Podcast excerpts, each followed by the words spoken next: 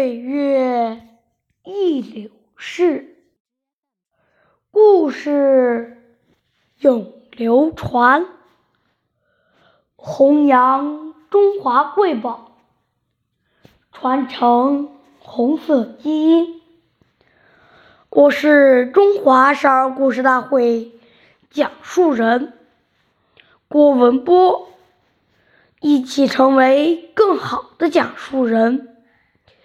今天我给大家讲的故事是《故事大会红色经典故事》第七集《刘少奇和一盘鸡蛋的故事》。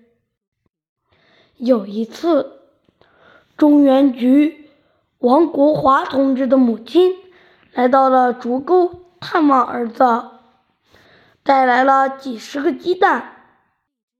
王国华把鸡蛋分作两份，一份卫生员处给了伤员，一份送给刘少奇的爷爷补身体。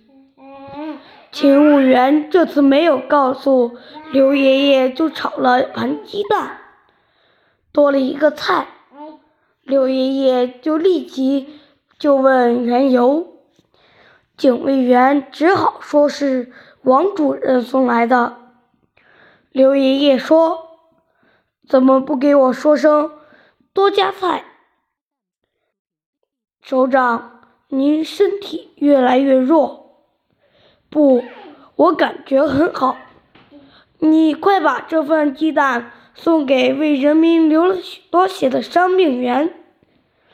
感谢大家的收听，我们明天再见。